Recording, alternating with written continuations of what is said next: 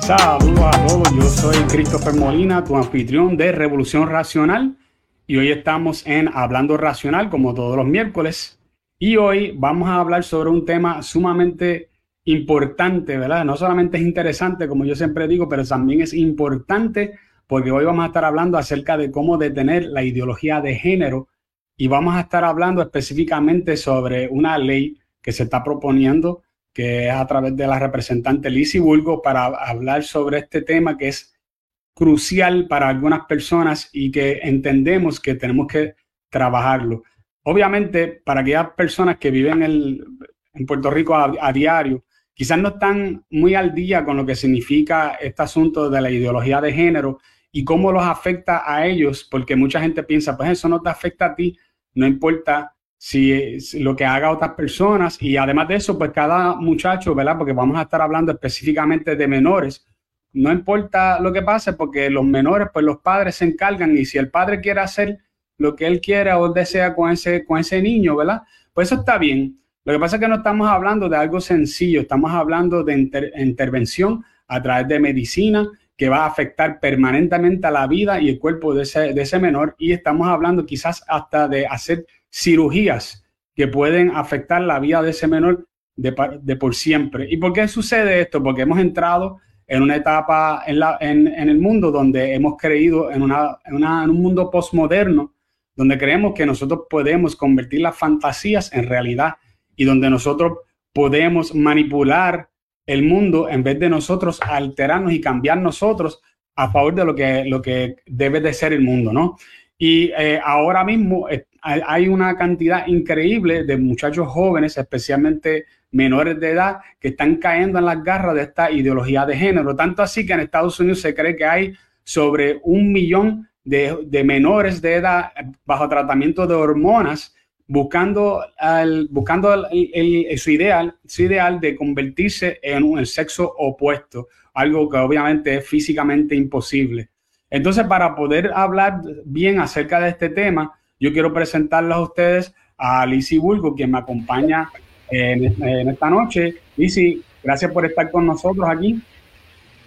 Saludos, Cris, y saludos al público que te sigue. Para mí un honor estar con ustedes esta noche y poder informar al pueblo en lo que ya nosotros hacía tiempo veníamos advirtiendo. Perfecto, perfecto. Pues mira, este, Lisi, para aquellos que no te conocen, ¿verdad? Este, deberían de conocerte, pero por si acaso, háblanos un poquito acerca de ti. Obviamente tú eres representante por acumulación este, en la Cámara en Puerto Rico, pero háblanos un poquito más sobre ti. Sí, eh, yo soy abogada de profesión, eh, fui abogada de familia, o sea que básicamente los temas que son de familia los conozco porque sé lo que es ir a un tribunal a litigar problemas familiares. Son casos que son muy tristes. Muchas veces empiezan por una pensión alimenticia en la sala de familia y terminan en el tribunal criminal con radicación de cargo por violencia doméstica, por diferentes circunstancias. Y ese cliente que empieza con uno por cuestión de pensión, continúa como cliente hasta que esa persona viene a la mayoría de edad y si va a estudiar, pues entonces un poquito más. Este, pues soy representante por acumulación por Proyecto Dignidad a partir del 2021. Eh, fuimos, ¿verdad? De los que estuvimos allí, que queríamos un cambio para Puerto Rico, pues porque ya sabíamos. Yo había sido, pues, abogada pro bono de ciertas organizaciones que siempre han estado a favor de los derechos, a favor de la familia, de la santidad de la vida, y siempre hacía mis trabajos pro bono con ellos. Habíamos ido a la legislatura, sí, pero era en cuestión de llevar ponencia, de poner, ir a las vistas públicas, pero no era para mí algo que yo contemplara o que yo quisiera estar en la política. Simple y sencillamente estoy allí, yo soy de que digo que Dios tenía un plan y para este tiempo pues Dios me, me puso allí. Eh, básicamente nosotros veníamos alertando desde, por lo menos en el caso mío, desde el 2008, lo que era la ideología de género. Y ahora lo que estamos viendo, Cris, son las consecuencias de la ideología de género que ya nosotros veníamos alertando desde hace tiempo que la gente nunca nos quiso escuchar o no nos quiso entender. Ya nosotros sabíamos que coger un niño y robarle la identidad, que es lo que eh, trata la ideología de género, es un robo de identidad de los menores, precisamente porque esto es un comercio, es un mercado. Te voy a llevar poco a poco para que la gente, yo sé que tú en este tema eres dulce, pero los que no, los que no nos, nos están escuchando no necesariamente. Nosotros estamos viendo que en el 2008, 2009, especialmente en el 2010, eh, ya California, si te hablo de Suecia, hace más de dos décadas, si te hablo de Canadá también, pero estábamos viendo que en California se estaba tratando de limitar, prohibir lo que ellos mal llamado dicen terapias de conversión. Una terapia de conversión, como ellos mal le llaman, porque es un disparate que ellos inventan, recuerda que esta ideología ha trastocado todo el lenguaje.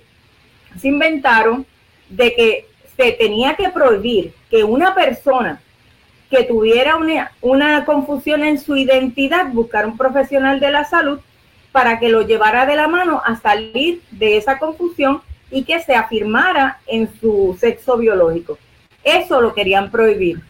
Pero entonces sí querían imponer las terapias de afirmación. Mira, el disparate tan grande cuando ellos dicen que sí se debe hacer terapias de afirmación, que precisamente a esa confusión afirmarla con cambios hormonales y, y cirugías estéticas, que son mutilaciones.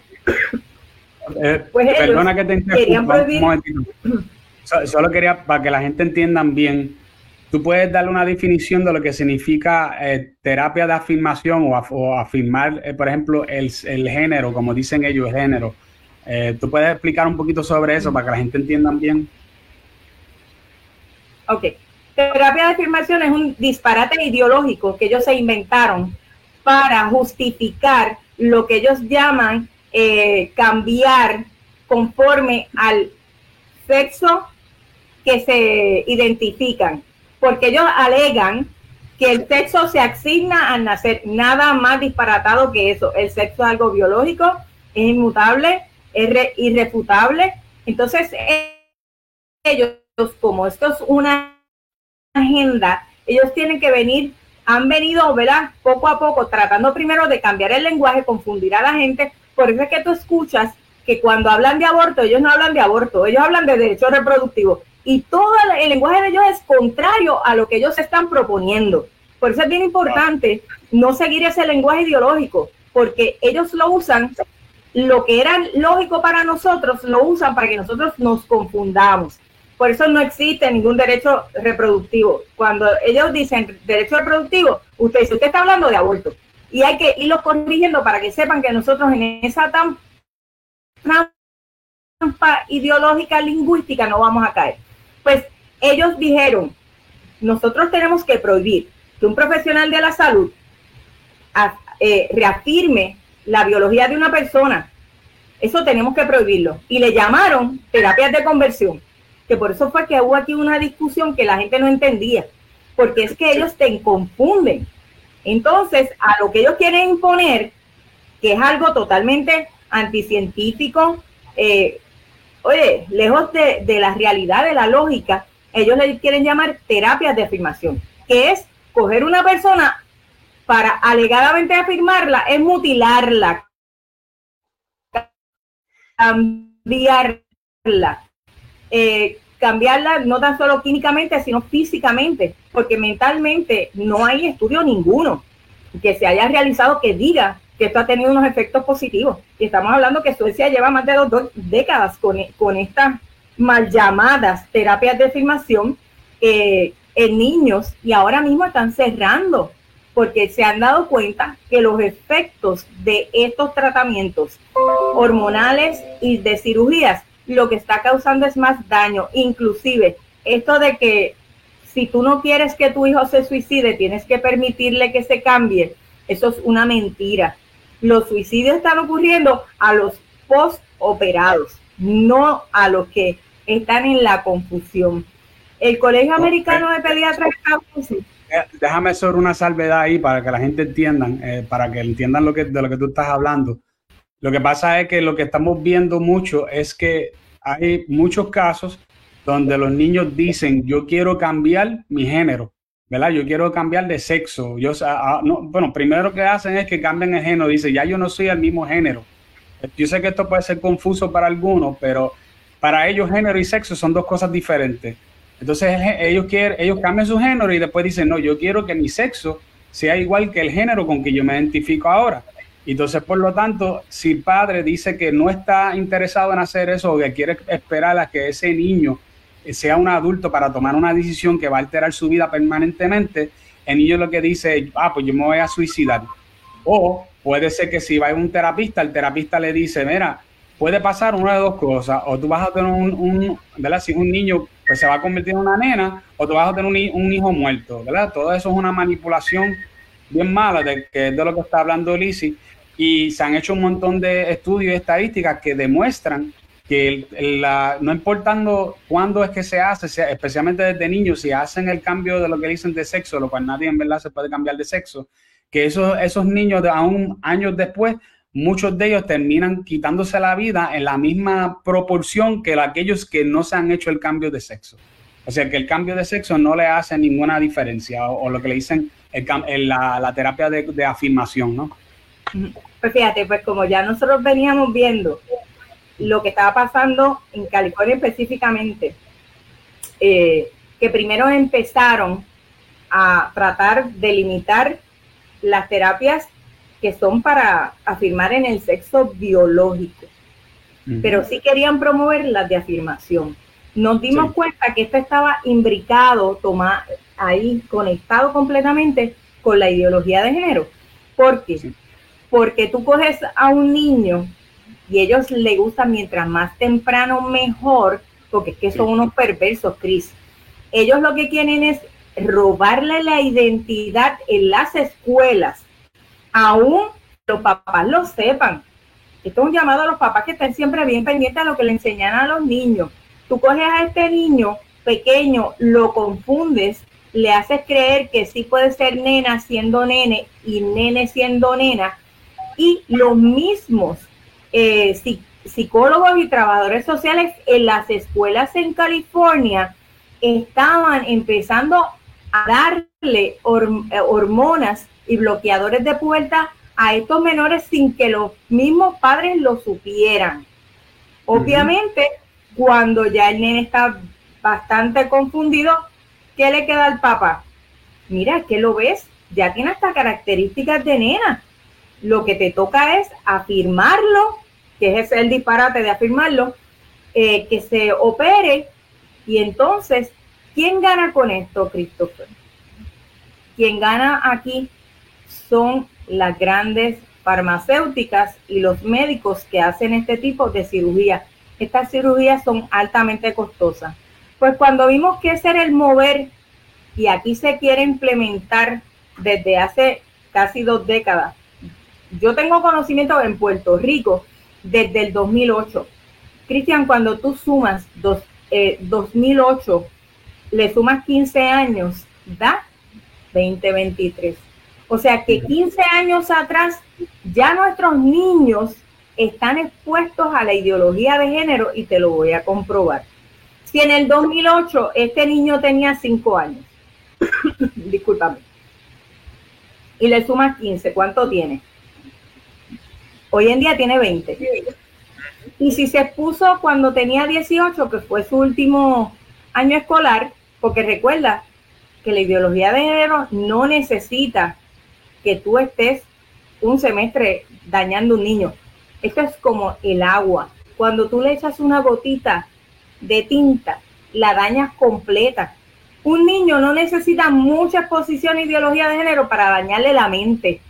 Una hora, un minuto, un segundo es crucial y ellos lo saben. Por eso, si ese niño ya tenía 18, ya estaba a punto de salir y le sumas 15 años, ¿cuánto tiene? 33. Por eso es que tú ves una generación entre 20 y 33 que para ellos esto es normal, porque lo, estaban recibiendo en la escuela y los papás ni se enteraron. Por eso es que ahora hay gente que aunque sean cristianos, de momento ven que sus hijos están confundidos, porque esto lleva décadas. Esto se ha hecho de forma ilegal en Puerto Rico. Sí, el, y además de eso, pues muchas de, de, las hormonas, porque esto va como por tres etapas. La primera etapa, de lo que yo sé, es la etapa de los bloqueadores. Y en la etapa de los bloqueadores, eh, lo que se hace es que se bloquea ciertas hormonas para que el niño no caiga en la pubertad, ¿no? Y después de eso, pues se, pasa al, próximo paso, que son los, las hormonas que son cruzadas, ¿verdad? Los cross hormones. Y después de eso, pues casi siempre lo que va son las operaciones.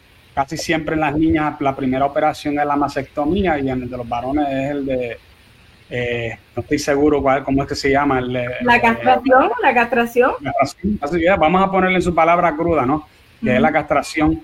Entonces, pues en estas etapas, en estas etapas, dos de ellas, la gente ¿verdad? que nos están escuchando, se pueden dar cuenta que son etapas que son bien eh, concentradas en usar medicamentos, como tú dices. Entonces, pues estas industrias son las que nos ven, le venden a esos muchachos, ¿verdad? A esos padres que terminan comprándolo y en, muchos de los planes médicos terminan este, obligados por el Estado, por el Estado los obliga a que tengan que cubrir estas hormonas para estos muchachos. De hecho, por eso es que eh, esto surge después del Obamacare. Cuando ya entonces se podía a través del Obamacare acceder a esto. Le, o sea, que nosotros, el pueblo, en Puerto Rico, Wanda que también las permitió, eh, que se le dieran las hormonas a esta comunidad. Eh, eso es pagado con fondos públicos. Cris, con lo tuyo y con los míos, se están pagando estos procedimientos. Pues, entonces, entonces, si esto es porque estamos hablando muchas cosas aquí que yo creo que son como ciencia, ¿no? Que son cosas documentadas, que hay, hay estudios hechos. ¿Por qué si hay tanta ciencia en contra de esto? ¿Por qué es que hay, tan, hay tanta renuencia a adoptar, por ejemplo, tu postura? ¿Por qué hay, tan, eh, porque hay tanta gente, se le hace tan difícil eh, comprender esto? Y podemos ver periodistas, por ejemplo, podemos ver eh, un montón de gente, maestros, hasta científicos, personas que se supone que sean bien racionales y que, y que ellos, uno de, sus ¿verdad? De, sus dichos es que hay que seguir la ciencia, ¿no? ¿Por qué ahora no se está siguiendo la ciencia si esto se sabe que es así? Cris, porque esto es una agenda que mueve millones de dólares. Hay mucha gente que está recibiendo dinero por esto, políticos están recibiendo dinero por esto. Esa es la realidad. Ahora mismo en Puerto Rico se supone que la ley 85 de 2018, que es la ley de la reforma educativa, prohíbe en la sección 11.01 que los maestros entren en la parte sexual y afinidad de los menores, pero se está haciendo. ¿Por qué?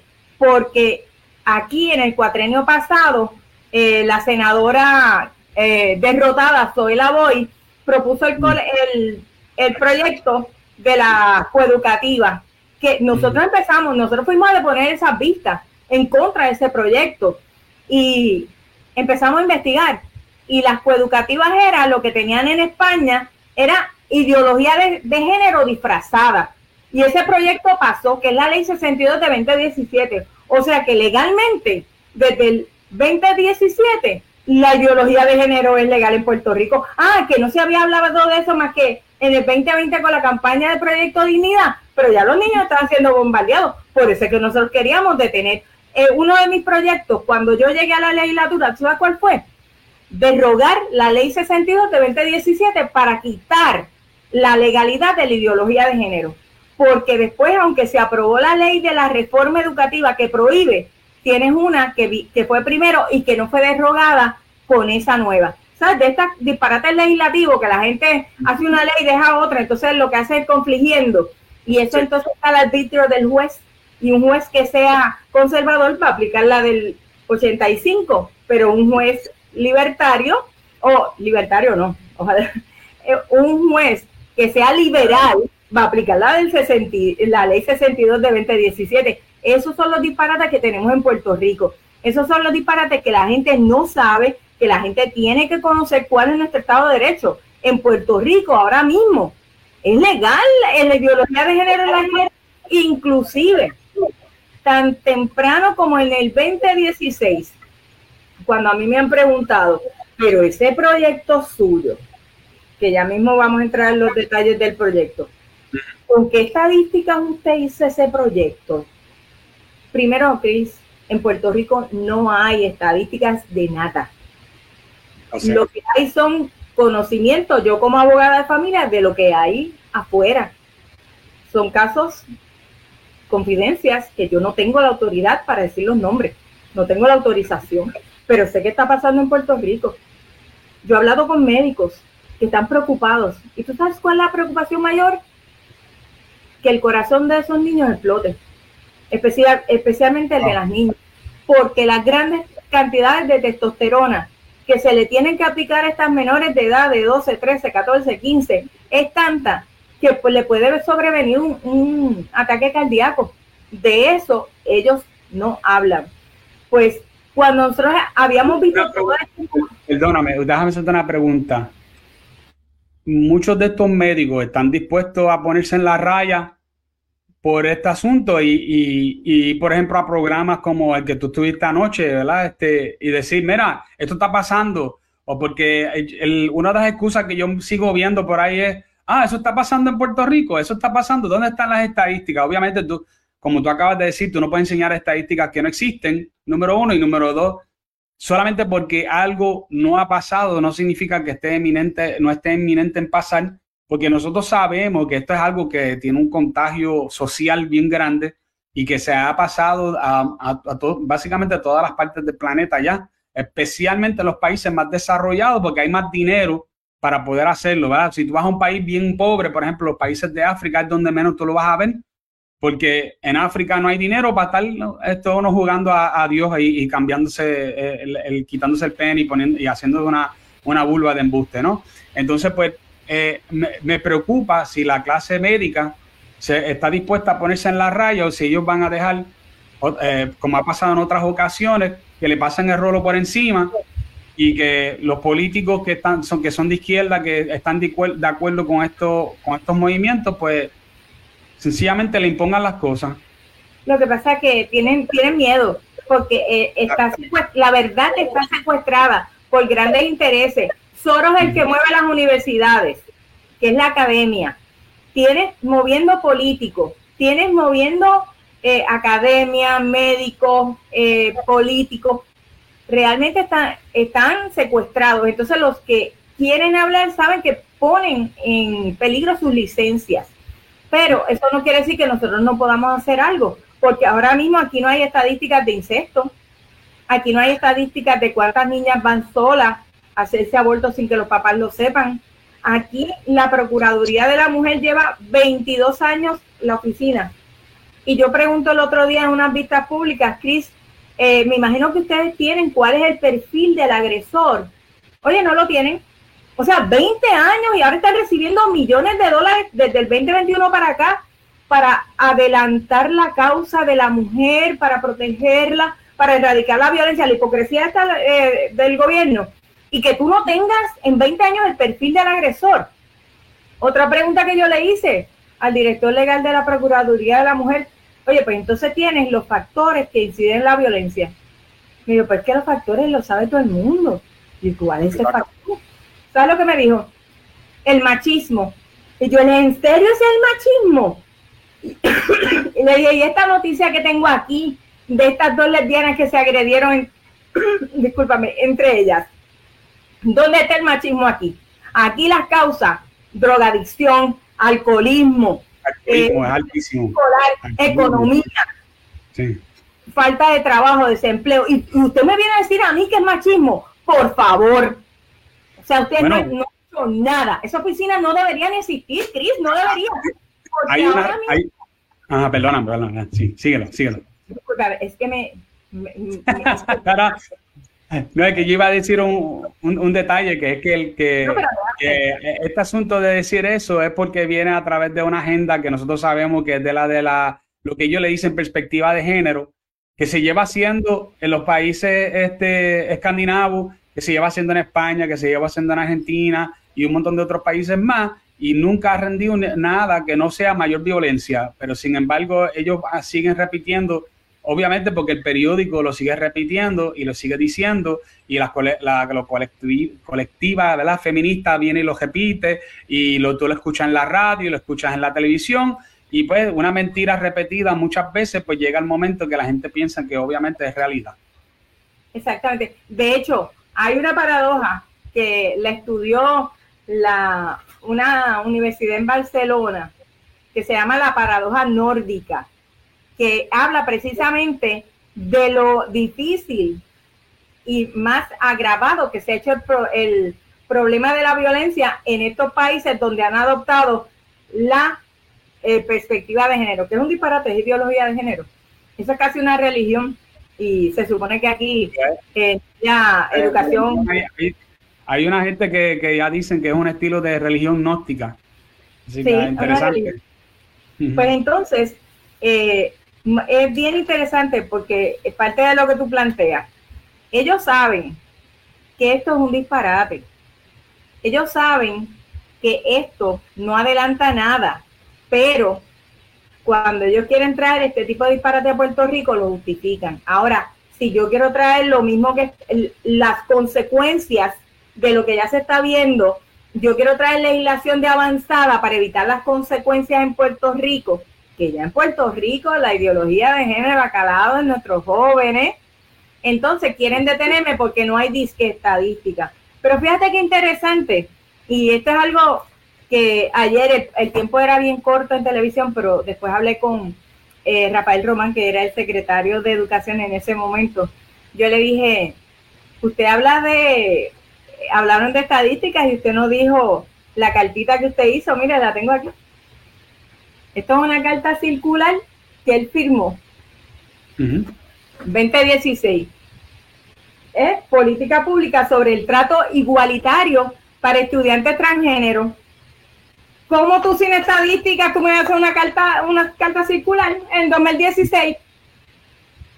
Yo muy bien pude haberle sacado, y la tenía conmigo ayer, yo muy bien pude haberla sacado y haberlo hecho quedar en ridículo. Pero dije, no, no quiero que se pierda la esencia del programa, que es hablar de mi proyecto.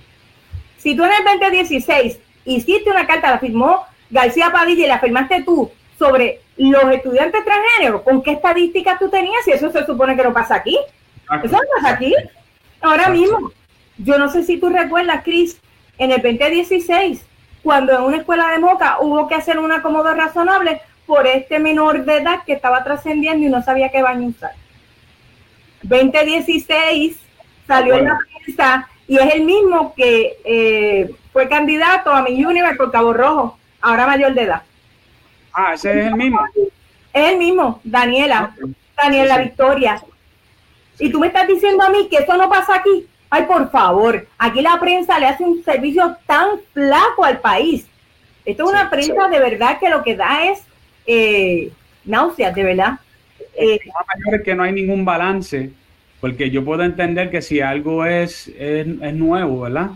Eh, pues quizás se le puede dar un poquito de exposición para que, mira, ¿qué tú crees de esto? ¿Qué tú crees de lo otro? Vamos a hablar sobre diferentes temas para que todo el mundo pueda exponerse al tema y entonces después podemos poner dos perspectivas, ¿verdad? Por lo menos yo pienso que los periódicos antes hacían eso un poquito más. Yo no estoy diciendo que eran justos, porque no lo eran, pero tampoco no era, pero tampoco no era tan y tan vendido hacia un lado nada más del asunto, a tal punto donde no se habla sobre una, el asunto, por ejemplo, lo que tú y yo estamos hablando ahora, yo nunca lo he visto en el periódico explicado de esa forma.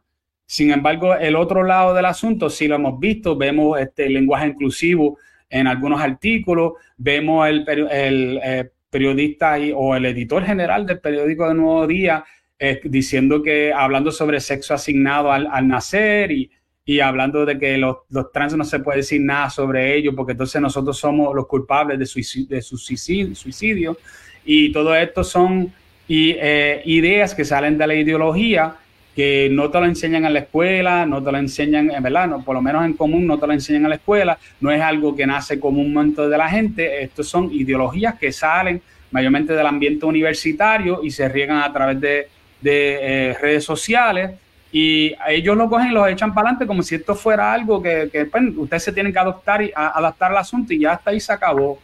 Y ahí es que está el problema, ahí es que está el problema. Ellos hablan de inclusividad y ellos lo que tienen es sacarnos a nosotros e imponernos, porque el que quiera vivir su vida como quiera vivirla, nosotros no nos vamos a detener ni vamos a prohibirle. Pero no me quieras imponer a mí, ni a mis hijos, ni a mis nietos tu forma de pensar, porque realmente nada aprovecha. Algo que tú dijiste bien importante sobre la prensa. La prensa antes era informativa. Te doy una versión, te doy la otra y el pueblo juzgaba. Ahora no, ahora son editorializadas y te impongo mi opinión y esto es lo que tú tienes que creer. Ahora mismo, qué bueno que existe este tipo de prensa como la tuya, que es prensa alternativa, porque ayer tan pronto yo me paro al lado de Ferdinand y me dice, tenemos apenas ocho minutos. Un tema tan importante y todavía no hemos empezado a discutir el proyecto, yo creo que ya llevamos media hora. Y entonces tú me vas a dar ocho minutos para entonces de esos ocho minutos darle seis a la persona, apenas me das uno porque entonces los panelistas también opinan. Por eso es que a veces yo lo pienso tanto, cada vez que me invitan, yo lo pienso tanto, porque yo digo, ¿tendré la oportunidad de llevar el mensaje o entonces se va a crear más confusión? Porque entonces queda más confusión. Yo recuerdo unas semanas atrás cuando yo radiqué el proyecto de la Cámara 1821 para que no se le diera a los niños espectáculos obscenos, que eso fue una crítica garrafal en toda la prensa, en todos los medios, en todas las redes, eh, eso no pasa en Puerto Rico, usted no tiene estadística, la, misma estupidez, porque es la misma estupidez que ah, dice la prensa, son las mismas preguntas estúpidas. Y perdona que te hable así, pero es que no puedo, no, hay otra forma. No pasó una semana, no pasó una semana y el espectáculo de Villano Antillano con menores de dos años. El de John Chimmy también no pasaba en Puerto Rico. Y a eso era que iba dirigido el proyecto, a evitar esta, esta poca vergüenza que ya sabemos que pasa hace tiempo y que los papás los están llevando. Era cerrar la puerta para proteger a nuestros chiquitines y me dijeron loca. Y el tiempo me dio la razón una semana después. Ahora con esto, ellos saben. Ayer mismo en uno de los programas, o hace dos días en uno de los programas, una de las moderadoras salió en defensa diciendo, mi hija ya tiene cuatro amiguitas que están en eso lo admite en público, que están trascendiendo. De momento se levanta y le dice a, la, persona que estaba allí, oiga, míreme a los ojos y dime si usted puede hacerle esto a un niño. Niños que son completamente sanos, Cris, que no necesitan tratamiento. ¿Dónde tú habías visto que un problema de salud mental se trabajara mutilándole el cuerpo a un menor? Explícame porque yo todavía no lo entiendo.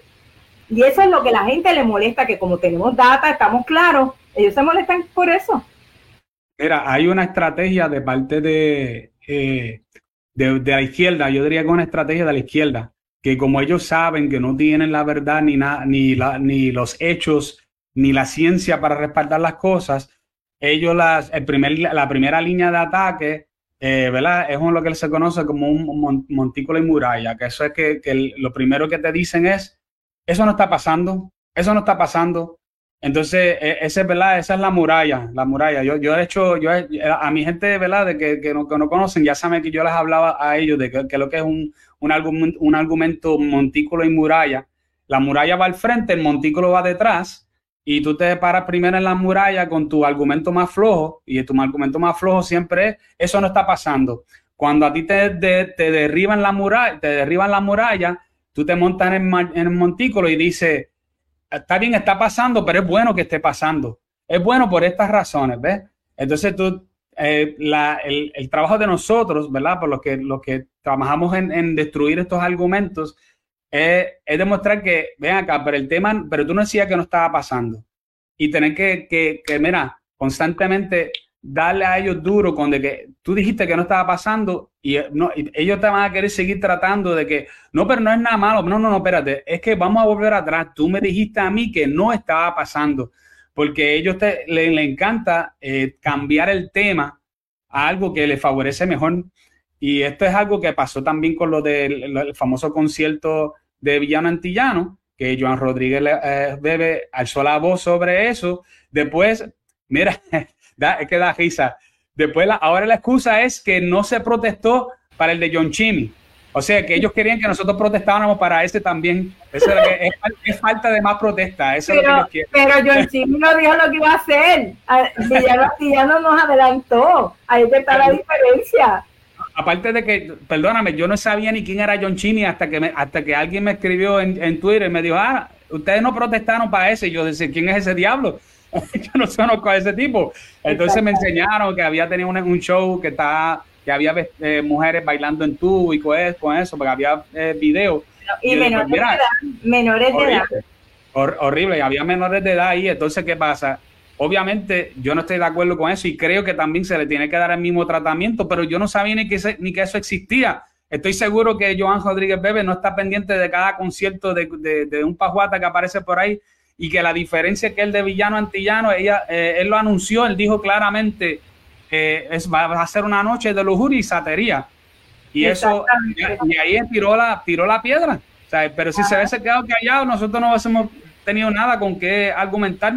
pero ahora con la que ahora sí nosotros tenemos ya video y todo, yo creo que hay algo aquí que, ¿verdad? Y eh, ahora que que te tengo aquí, yo creo que eso es algo que tú y, y, Joan pueden encargarse de tratar de darle duro a esta industria y tratar de hacerle que, mira, de, si es para la música y hay, hay, una, hay una advertencia de que las líricas pueden ser muy fuertes, si es para una película y las películas tienen ratings y llega hasta un rating que es en ese 17, que nadie menor de 17 eh, años puede entrar, pues lo mismo debe de pasar también con estos conciertos donde se permite a, a niños entrar que, no, que definitivamente no está apropiado porque pues los padres son padres irresponsables, vamos a ser honestos. Exactamente, pero fíjate que ese que te comentó que no, no discutimos para esto, no dijo, oye, pero es que ese fue el proyecto que la representante Burgos estaba diciendo, que ella no quería ningún espectáculo donde hubiera menores de edad, nadie, lo que la prensa que barrió el piso conmigo, nadie dijo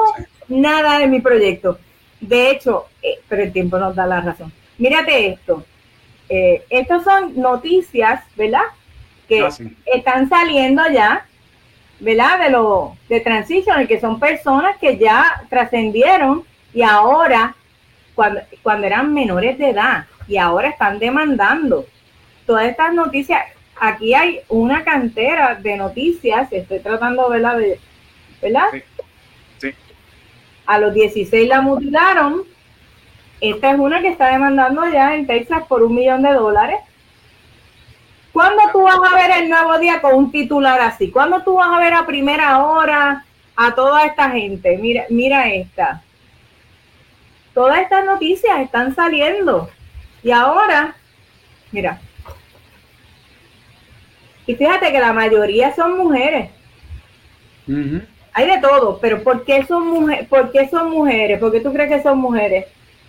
Porque son personas que se le arrebataron los, el útero, la matriz, los senos y ahora quieren ser madres y no pueden. Qué triste, qué lamentable. Pero ellos están demandando a los doctores, a los hospitales y a los padres. De hecho, entrando en materia del proyecto, el proyecto, mira, aquí tengo la parte de las demandas ya radicadas. Demandas ya radicadas, con los exhibits y todo, tengo hasta los exhibits de las diferentes demandas, de, cómo el proceso es también interesante. El proyecto va dirigido a que no se puede, en Puerto Rico se tiene que prohibir menor de 21 años, porque nuestro Estado de Derecho establece que una persona es menor hasta los 21 años. Eso lo dice la, la ley 57 de 2023, que Family First, que sustituyó a la 246 de 2011, que trata del maltrato de menores. Eso hay que estipularlo. La gente me decía con el proyecto mío, ah, pero es que son los padres los que llevan a los hijos a los conciertos. Pues tengo para decirle que yo no le metí mano a los papás porque ya los papás tienen una causa, un, delito tipificado en la ley de Family First y llevan a los niños a, este tipo de espectáculos. Pero ¿qué vamos a hacer con el venue, con el productor, con el promotor, con el que hace el espectáculo? Para eso es el proyecto 1821. Todavía está ahí y está, vamos a estar pendientes qué van a hacer con ellos. Los que le digan que en estos proyectos se constituyen enemigos del pueblo. Así que, gente, bien pendiente, porque ya en el 2024 va a ser más fácil votar, porque ese que va a su casa, que le regala la nevera, que le embrea al frente de la casa, que le dice que, que lo, que lo va a ayudar es el que va a San Juan a votarle en contra a los niños. Pero que bueno, eso, eso no lo tenían antes. Ahora Proyecto Dignidad nosotros nos encargamos de que la gente sepa lo que realmente pasa ahí.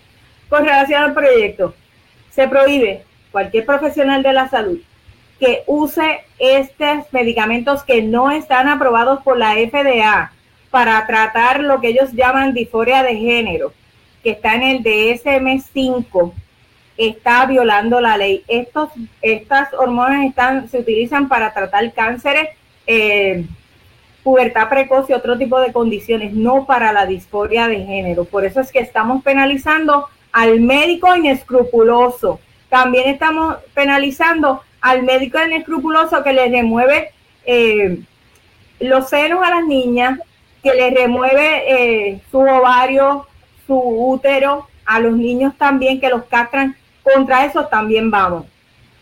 Y déjame decirte, ayer escuché, o hace dos días escuché a esta persona en televisión que estaba en contra del proyecto, que decía que después que un papá tome la decisión informada con el médico, nadie más se tiene que meter. Cris, ¿quién va a vivir con las consecuencias de eso, de esa mutilación? ¿Son los papás? ¿Es el médico?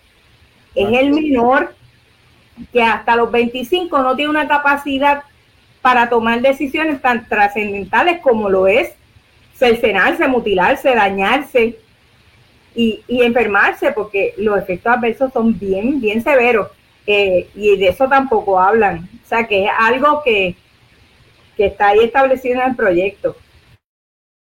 No, eh, definitivamente esto es peligroso porque ya tú puedes ver que a la izquierda está enfocándose mucho en los niños, en, en qué, cuál es la forma de ellos, de ellos conseguir como una cierta libertad o el concepto de este de consentimiento que ellos tanto aman, eh, porque cualquier, cualquier persona que está en un círculo o ha, estado en un círculo de, izquierda, tú notas que el consentimiento, que es como que algo bien importante, pero ¿qué, puede, qué consentimiento puede dar un menor de edad? Yo, yo me acuerdo cuando yo tenía 10, 12 años, yo lo que tenía era estupideces en la cabeza, ¿verdad? Yo no era no voy a ser el más maduro porque yo, yo siempre le digo a, mi, a, la gente de mi familia, yo, yo vine a coger capacidad como a los 40, ¿verdad? Este, a coger madurez, de verdad, como a los 40 años de edad.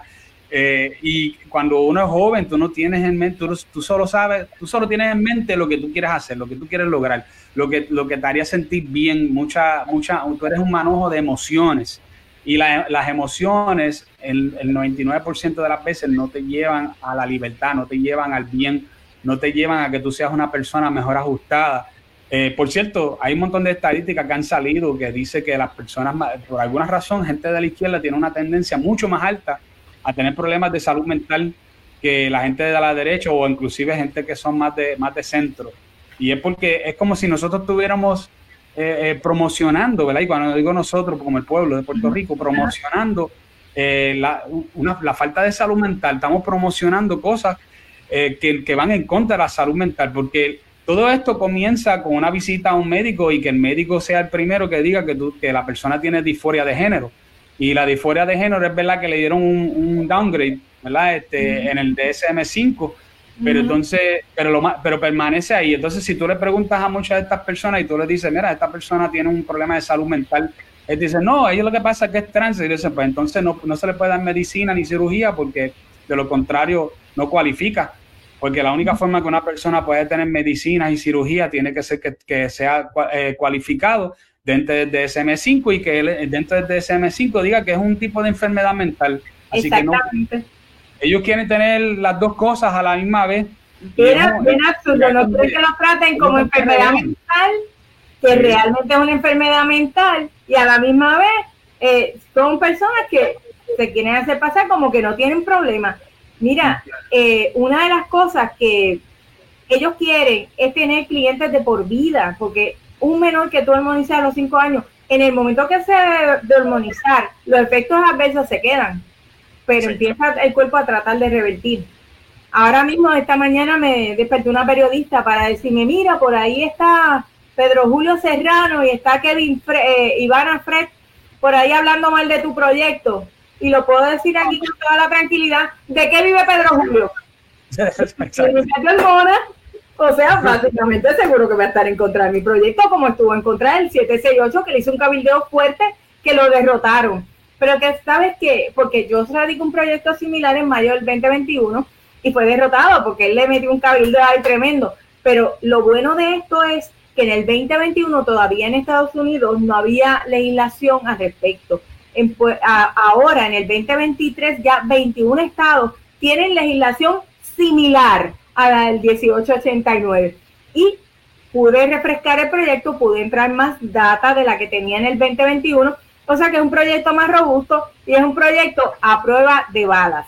A mí que me refuten todo lo que dice el proyecto, está con estadísticas en cada una de las páginas, están los datos, están los datos, están los links para que ellos puedan buscar los estudios, porque en Puerto Rico lamentablemente no hay, pero en Estados Unidos sí, y nosotros somos territorio de los Estados Unidos. O sea que para unas cosas somos de Estados Unidos, para otras no. También una de las cosas que a nosotros nos dicen, ¿verdad? Como proyecto de dignidad, es que nosotros somos transfóbicos. Te pregunto yo, ¿el término transfobia está en el DSM-5?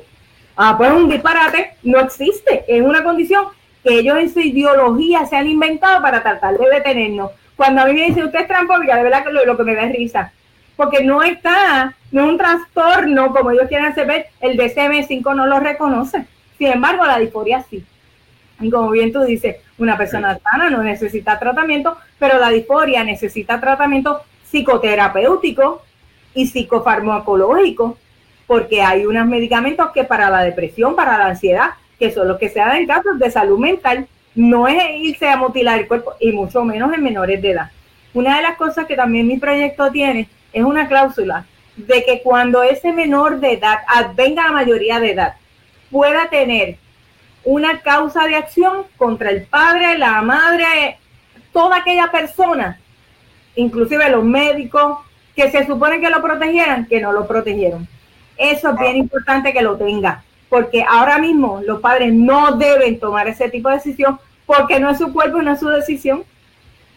Claro, y veo, si uno se pone a pensar, eh, ¿qué tal si un padre eh, quisiera dejar a su hijo a cometer suicidio, por ejemplo? O, sea, hay, tantas cosas, o, qué sé yo, sacarse los ojos, o quitarse un brazo, porque hay, una, hay un tipo de disforia que es donde una persona eh, quiere que tenga un brazo menos, o quiere tener un menos, menos menos dedo en las manos, o no quiere tener un ojo, o no quiere tener una oreja. Están los, transdiscapacitados, que se ven que ese brazo no le corresponde y se lo quitan.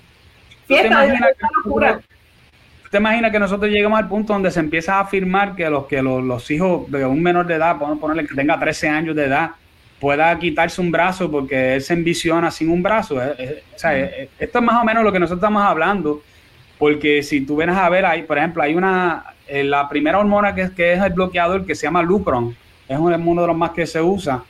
Eh, es una hormona que puede, ya está eh, comprobado que puede traer osteoporosis a edades de, bien temprano. Por ejemplo, hay una, aquí mismo yo estoy mirando aquí una, un artículo de una muchacha joven que a los 20 años ya con osteoporosis a causa del Lupron porque como esto detiene las hormonas, pues había unas hormonas que están ahí para proteger a la persona, que están ahí para proteger y para ayudarte a desarrollarte, para que esos huesos sean fuertes, para que tú puedas, tu, tu parte sexual también se desarrolle adecuadamente. el cerebro, el cerebro, te, se te también el, desarrollo del cerebro.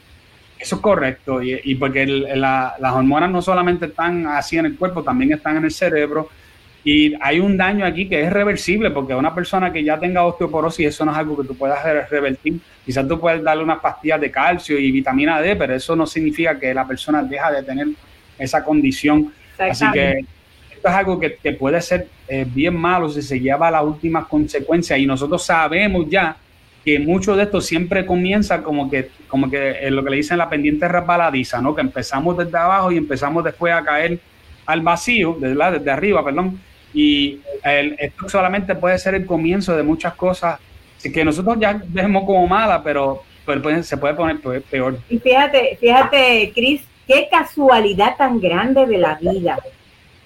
Yo me asombré tanto cuando me enteré que detrás del comercio de las hormonas está Planned Parenthood. ¿Por qué está Planned Parenthood?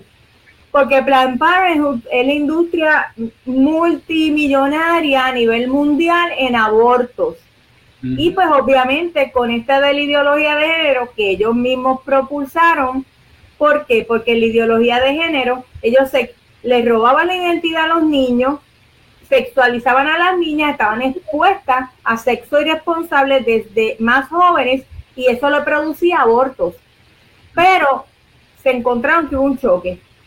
Mientras más ideología de género, más confusión, menos aborto. Pues entonces me tengo que meter en el mercado de las hormonas para seguir viviendo de ellos, de los niños, y es mejor porque los tengo de clientes todo el año. Esa industria tuvo, eh, creo que fue 2.980 millones, o sea, tres, casi 3 billones en el 2018.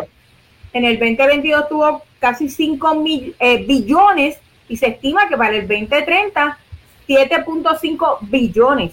Esto es una agenda, esto es una agenda mundial, esto es una agenda que le secuestra los derechos a los papás, le secuestra los derechos a la gente, a los mismos médicos, eh, quiere eh, imponer a la sociedad algo que nosotros no avalamos ni estamos dispuestos a aceptar.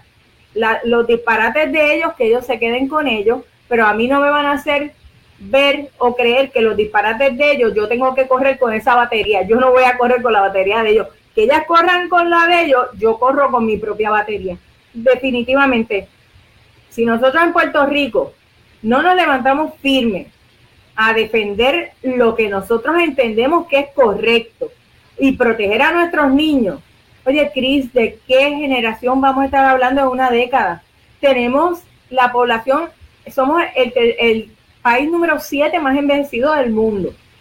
Somos el país que está en natalidad por el piso, porque se echan miles de niños al zapacón. Somos el, segundo país con la, con la natalidad más baja del mundo. Este, primero es Corea, del Sur, si no me equivoco, el primero. Por eso, echamos a, nuestra raza puertorriqueña al zapacón. Estamos envejeciendo y los que están vivos los mutilamos.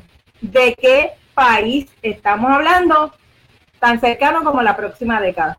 Tenemos que levantarnos y seguir llevando el mensaje. No importan los ataques, no importan los inuendos, vamos para adelante porque cuando la razón va con nosotros, por más lejos que llegue la mentira, la verdad la alcanza y la vence.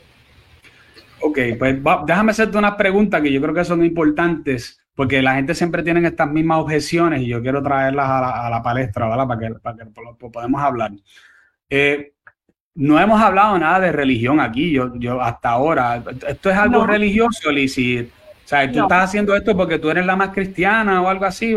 ¿Por qué es que tú estás haciendo esto entonces? No, yo estoy haciendo esto porque el sentido común yo lo uso.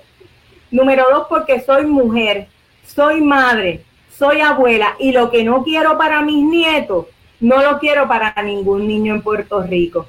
O sea que hay que defender a los niños aún de los padres irresponsables, porque Puerto Rico tiene un montón de padres responsables, pero siempre hay una minoría que se presta para esto y a eso es que nosotros vamos directamente en el proyecto a evitar que dañe a sus hijos. Ok, pero, nada déjame que traerte, déjame traerte otra objeción. Hay un montón de problemas en el país, problemas económicos, problemas sociales, problemas de todas clases. ¿Por qué tú estás enfocada en esto? Si hay un montón de otros problemas de que si, que si Luma, que si aquello, que si lo otro, ¿verdad? Este, que, están pasando, ahora van a subir los peajes. ¿Por qué tú, tú no estás enfocada en esas cosas, Lizzie? Tú estás enfocada solamente en algo que aún mucha gente está diciendo que no está pasando en Puerto Rico. Pues mira, qué bueno que me lo dice. Yo pertenezco a las 38 comisiones de la Cámara de Representantes el tema de Luma, nosotros hicimos más de 44 vistas y yo estuve allí, vistas oculares. El otro día estábamos en una vista ocular en Genera. O sea, son temas que sí son relevantes. Pero ¿sabes lo que pasa, Cris? Que cuando yo estoy atendiendo problemas reales, la gente a mí me ignora. A mí, no, a mí los periodistas no me entrevistan, me ven una vista ocular y no me entrevistan. Como son temas que, no, ellos me quieren siempre en los temas que son para ellos controversiales. Mira, ahora mismo, Mira qué sencillo. Wanda Vázquez permite que el que se quiera hormonizar vaya con los chavos tuyos los míos a buscar hormonas en el plan médico vital. Cuando hay pacientes de cáncer que se están muriendo porque no reciben tratamiento. Fíjate eso. Pues yo hice un proyectito para que la comunidad sorda, a través de los planes médicos, incluyendo el plan vital, le pague intérprete de señas a los sordos que van a los médicos, porque tú sabes que ellos no van, porque yo me reuní con un grupo focal de, de personas de la comunidad sorda que me la información que me dieron es que ellos no van a médicos porque los médicos no los entienden. Mujeres no, no buscan servicios de ginecología ni nada porque no tienen médicos que los atienden. Pues mira, si le pagamos las hormonas a, esta gente que no están enfermos, vamos a pagarle intérprete de señas a los que son sordos. Ese proyecto no lo han mirado. Una de las cosas que yo, que tengo ese proyecto para erradicar la corrupción, tampoco lo han mirado y, y nadie ha hablado de eso. Fíjate esto, cuando cogen a una persona corrupta y van a chequear, la persona no tiene nada a nombre de, de esa persona. El corrupto no pone nada a su nombre. Pero tú sabes dónde está? En fideicomiso. Y uno de los proyectos míos es quien fiscaliza, quien tutela el listado de fideicomiso en Puerto Rico del Tribunal Supremo a través de ODIN. El proyecto es cuando una persona es acusada por corrupción, que se le pide una certificación al Tribunal Supremo si esa persona es parte del fideicomiso, ya sea como fideicomisario, mm. fideicomitente o fiduciario. Si esa persona es parte de un fideicomiso, ese fideicomiso que en Puerto Rico son irrevocables, se tiene que romper y el dinero ser devuelto al erario público. Ah, que la mayoría era eh, privado y la mayoría era robado y, la otra mitad robado. No importa. Se mezcló, ya le pertenece al pueblo de Puerto Rico. Ese fideicomiso lo tienes que romper y devolver el dinero. Mira, si la gente empezara a cotejar las fundaciones y los fideicomisos, ahí es que están los chavos que se han robado al pueblo de Puerto Rico. Chequeate a todos los políticos con fundaciones. Ese, proyecto, cuando, cuando yo lo radiqué, muchachos, lo engavetaron bien engavetado, porque dicen, no, muchachos. ¿Por qué? Porque ellos saben, eso es lo que le molesta a ellos, Cris, que ellos pensaron que nosotros no teníamos lógica, no teníamos sentido común. Y se han encontrado con gente que tenemos, que tenemos el discernimiento tan y tan agudo, y ellos dicen, oye, pero ¿cómo que esta gente sabe cuáles son los trucos? Tenemos que ignorarlo, tenemos que invisibilizarlo, tenemos que ridiculizarnos, porque si esa gente llega al poder, caemos presos la mayoría de los que estamos aquí. Ellos no saben, por eso están temblando, Cris. Pero mira, yo no tengo problema que no vean los proyectos míos en contra de la corrupción, que no vean los proyectos míos a favor de la comunidad sorda, a favor de los discapacitados, a favor de los adultos mayores, que no vean los proyectos míos eh, a favor de que los jóvenes tengan eh, cursos de prudencia financiera, que se le empiece a dar cursos a los niños de cómo mover el dinero y ser prudente financieramente para que entren a la universidad y no tengan estos préstamos tan grandes que tienen los universitarios cuando se gradúan. O sea, muchas cosas que se están hablando y ellos no lo han querido tocar. Esa es la realidad de lo que estamos viendo. Pero estos proyectos en el próximo cuatrenio nos vamos a volver a radicar. Seguro que sí. bueno, qué bueno que eh, aclaraste esa duda, porque ese, eh, de lo que yo he podido ver, ese ha sido como que el alma que más usa, los, especialmente los periodistas. Eh, la, que la Sí, en, una, en un artículo de, que, que, sacó este Benjamín Torres Gotay en estos días, hace una serie de acusaciones que son mentiras, por cierto, mentiras. O sea, él, son mentiras, no es ni, ni tan siquiera hay una parte donde se asume unas cosas en el artículo, pero hay otras donde sencillamente son mentiras viles. Y una de las mentiras es que Joan Rodríguez Bebe, eh, por ejemplo, casi todo lo, que ella tira son cosas moralistas, ¿no? O tirando hacia el cristianismo.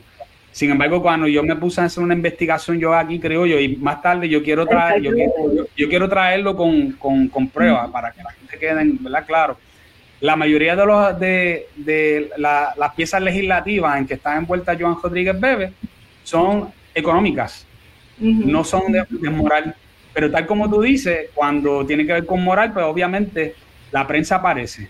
Pero fíjate, con bajar el IVU, vamos a mejorar los servicios de, del IVO municipal o vamos a hacer aquello, vamos a hacer lo otro, pues entonces eso no se cubre. Y es lo mismo que pasa contigo, que por cierto, también hizo la, en, ahí mismo, ¿verdad? Eh, Torrecotay hizo lo propio y, también te tiró a ti. Ahí como que tú tenías, que tú todavía más todavía, probablemente tenías este, eh, piezas legislativas que tenían que ver con, con, un punto de vista, me parece que, porque no usa casi ni la palabra cristianos, es lo que usa es fundamentalista, porque se supone que eso sea el, gran, este, ¿cómo se llama esto? El gran insulto de nuestra era. Ahora. Yo soy fundamentalista, tengo fundamento. Pero fíjate, dos, dos cosas bien importantes, dos cosas bien importantes. Una de las cosas también propusimos que se le, se, le eximiera de IBU dos veces al mes a estos padres jóvenes que tienen bebés, que todos los productos de los bebés, los 15 y los 30, se le eximiera del IBU, ¿verdad? Para promover que haya también embarazos y que tampoco lo han visto. Y entonces también tenemos que reconocer que con tanto problema que nosotros tenemos, nosotros tenemos que fortalecer lo que es la familia, que es la columna vertebral de la sociedad. Si nosotros permitimos que esto siga pasando, ¿qué desarrollo económico podemos hablar en una década? Con niños mutilados, con poca población, con una población adulto mayor. O sea, hay que empezar desde abajo también, que hay que tomar medidas para nosotros proteger las futuras generaciones. Por eso nosotros somos tan insistentes en en que defendemos la vida en todas las etapas. Eh, y definitivamente eso es parte de la plataforma. Si Torres Gotay dice lo único que ellas legislan es eso, que está mintiendo. Yo tengo un montón de proyectos, yo, tengo como 170 y pico de proyectos. Eh, nosotros no le mentimos a nadie. Nosotros le dimos al pueblo los temas que eran fundamentales para nosotros que estaban en la plataforma. No fue que yo dije, mira, yo soy abortista, llegué allí, cambié y soy la más provida. No, la gente me escogió por eso mismo, definitivamente. No engañamos a nadie. Ahora mismo, cuando tú ves el récord legislativo, te das cuenta que quien pone eh, muchas medidas ideológicas es precisamente Victoria Ciudadana y el PIB. Todas son ideológicas metiendo el género por ojos, boca y nariz. Tú sabes que está la carta de los intersexuales. Yo no he visto a la prensa criticar ese proyecto.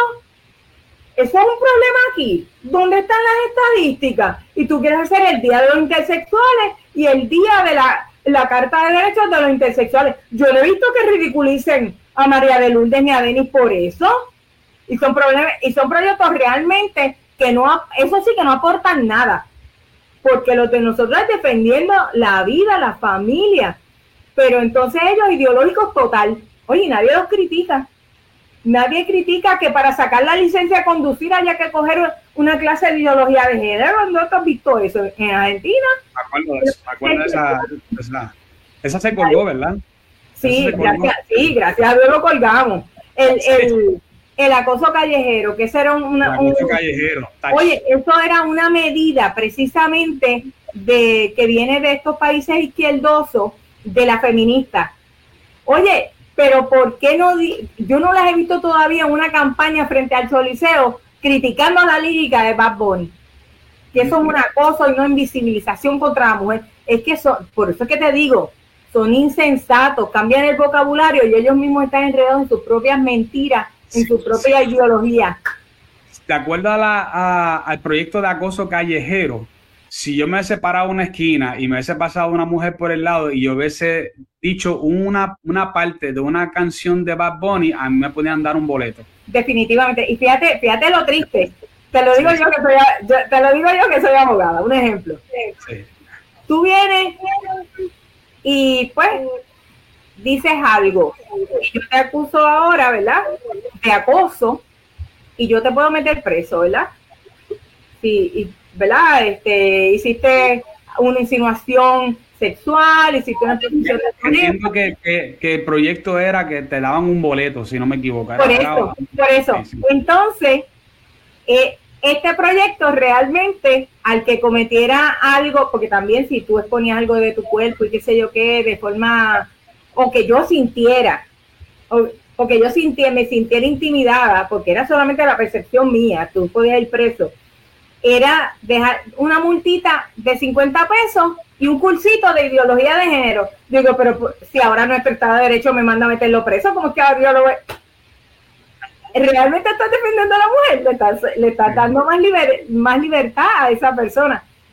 Realmente esto hay que estudiarlo, esto es un fenómeno que tú dices, yo no puedo creer que estemos viendo todas estas barbaridades y como ellos la ponen de una forma totalmente alejados de la realidad. Ahora mismo yo soy de las personas que cuando yo entro al hemiciclo o en las vistas públicas, yo siempre digo buenas tardes a todos. El decir todos y todas, ya estamos encontrándole el lenguaje. De hecho, yo no uso género para nada. Yo no uso género para nada porque la persona es hombre o mujer. Lo demás, no sé. Sí, yo le explico a mucha gente que la, Para, aquellas personas que no entienden qué es lo que significa género, ¿verdad? Es que la palabra género, el trasfondo que tiene es que se usaba para no tener que decir la palabra sexo. Y entonces pues empezaron, ¿verdad? Esto anteriormente se usaba mucho también para los animales. ¿Qué género es? ¿Es un este eh, varón o hembra, ¿verdad? Este, pero no, era, no era que el sexo y el género eran dos cosas diferentes. Eso fue una idea que vino a través de un montón de filosofía mala, ¿verdad? Este, postmoderna, que empezaron a traer la idea de que uno podía ser de un género distinto al que demostraba su sexo biológico. Y por ahí, por ahí para abajo, entonces ahora que tenemos, creo que son más de 70 diferentes géneros, ahora que se han inventado no, alguna gente van por 137, la última vez que lo Estoy atrás, estoy atrás. Ya, si no, mira, estoy con la batería baja. Temo que se me pueda apagar la, la computadora. Déjame ver si la puedo conectar por aquí. Mm. vamos a, pues si no, si no vamos a, vamos a terminarlo entonces, porque esto ha sido muy bueno y, y, siempre es bueno terminar las cosas cuando están en su punto, ¿verdad? Eh, antes que tú te vayas, por favor, dile a la gente, ¿verdad? Dónde te puedes conseguir en las redes, dónde se pueden comunicar contigo, ¿verdad? Si te quieren enviar un mensaje, si te quieren decir acerca de una idea que tengan, ¿verdad? Para que tú hagas una pieza legislativa o algo, este, ¿dónde te pueden conseguir? Sí, yo estoy en las redes por Lisiburgos PR, todo corrido. Como está en la pantalla, L-I-S-I-E B-U-R-G-O-S-P-R en Twitter, en todas las plataformas estoy igual, Lisiburgos PR. Allí me consiguen, me envían mensajes y yo ¿verdad? Dentro de lo posible trato de contestarlo. Allí me han enviado eh, ideas de proyectos de ley que hemos podido radicar. De verdad que el pueblo tiene unas ideas maravillosas y muchos de los, de los proyectos de la vacunación salieron del pueblo. Cada vez que un papá me decía, mira, no me dejan entrar en tal sitio, yo radicaba un proyecto para que no se pueda discriminar eh, en los supermercados, para que no se pueda discriminar en los servicios médicos, para que no se pueda discriminar eh, los servicios gubernamentales, para que no se, no se le obligue a los niños con vacunas experimentales. Cada vez que la gente me, contaba sus necesidades, yo, vamos a hacer un proyecto. Y hicimos 18 en contra de la vacunación compulsoria, porque eso fue una locura lo que le hicieron al pueblo, le secuestraron los derechos. Pero nada, estamos pendientes porque ellos amenazan con volver. Eh, allá Biden está tratando de volver a, a, engañar al pueblo, pero qué bueno que tú le estás despierto. Sí, no, no le ha ido muy bien. Tengo entendido que la última, la última vacuna que trataron de sacar no, no le ha ido nada bien. la gente ya está como que no, ya se acabó lo que hubo. Elisi, un millón de gracias por pasar este tiempo con nosotros. Eh, yo espero que esto no sea la última vez, que, ¿verdad? que podamos tenerte de nuevo en el programa. Sabemos que lo que viene por ahí es un año completo de política fuerte, donde vamos a ver muchas luchas y muchas cosas. Así que yo estoy seguro que va, a haber oportunidades más para poder traerte y hablar sobre otro tema, otro tema que va a venir por ahí a mí. Hay muchos temas por ahí, de verdad te agradezco mucho. Eh, saludos al, público que te sigue y nada, a la orden, mi cariño y mi respeto. Gracias. Bueno, gente, ya saben dónde me pueden conseguir. Saben que el viernes voy a estar, como siempre, con Luis Vega, donde vamos a tener el resumen de la semana. Así que los veré pronto y acuérdense que todo lo que yo pongo aquí en Hablando Racional, también lo convertimos en audio y lo vamos a tener en podcast lo antes posible, con el favor de Dios. Se cuidan un montón, los quiero, nos veremos pronto.